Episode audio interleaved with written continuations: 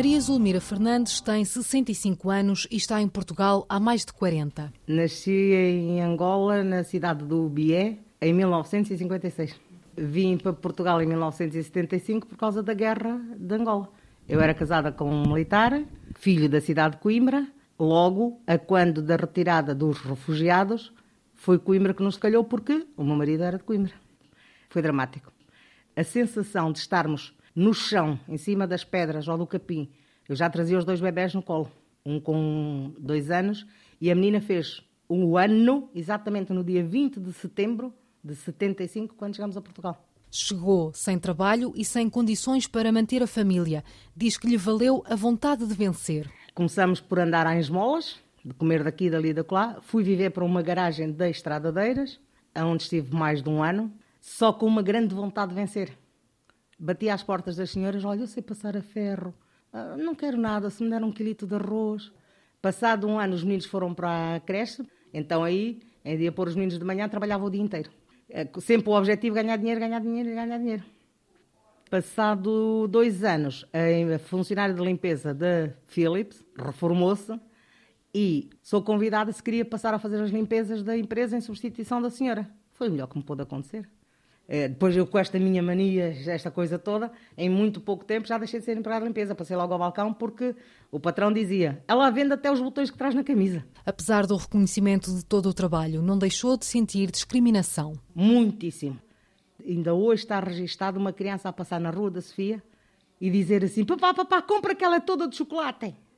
Essa imagem bate aqui forte. Mas senti muito, muito. Havia efetivamente uma grande discriminação a meu ver, tinha um bocado a ver com a ignorância. E eu só consigo combater isso cada vez que. Olha aquela preta. Olá, boa tarde. Opa, vai ali a preta, casou com o Zé. Muito boa tarde, como está?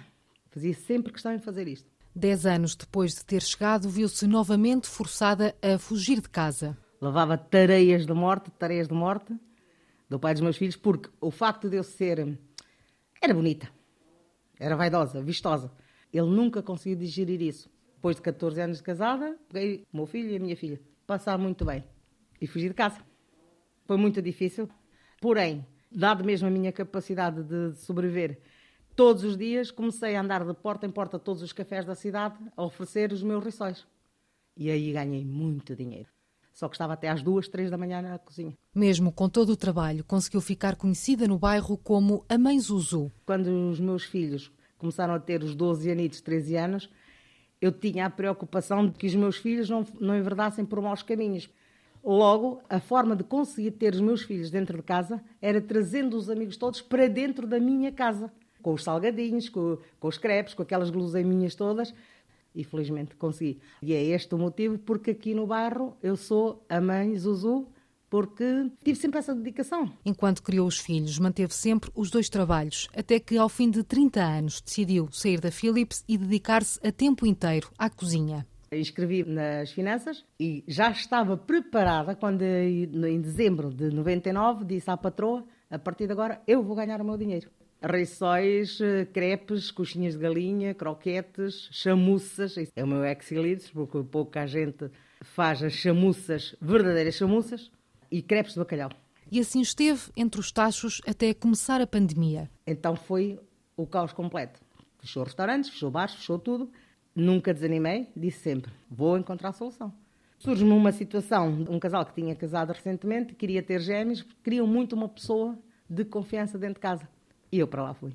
Hoje não quer voltar a Angola e, apesar de todas as dificuldades por que passou, sente-se uma mulher realizada. Fiquei zangada com a minha terra ter sido expulsa, eh, deixar a minha casa, as prendas de casamento que mal ainda tinha usado, aquelas coisas todas, eh, as roupinhas dos bebés, a, minha casa lá, que lá ficou, que passado pouco tempo consegui ter o relato da destruição total daquilo, a não existência de nada, logo nada me faz saudade de ir à procura do nada. E porque o sofrimento cá foi tanto, tanto, tanto para se ingrar na vida que fiquei zangada com aquilo sinto absolutamente que fiz sempre um muito bom trabalho. Que é mesmo como define. A minha definição é mesmo um bom trabalho. Porque muito cedo sabia o que queria.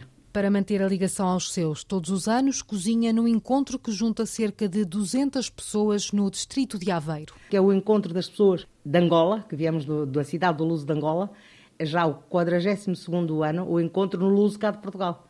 É-me incumbida há imensos anos, já há 30 e tal anos, quatro, cinco galinhas de moamba. Moamba é um prato característico de Angola, com pirão e uma bebida específica, que é uma bebida gasosa, feita de ananás, que é o chamado champanhe dos pretos, e que eu faço questão, naquele dia, estar a apresentar sempre aquilo na minha mesa. O encontro no Luso acontece há mais de 40 anos, sempre no primeiro fim de semana de junho.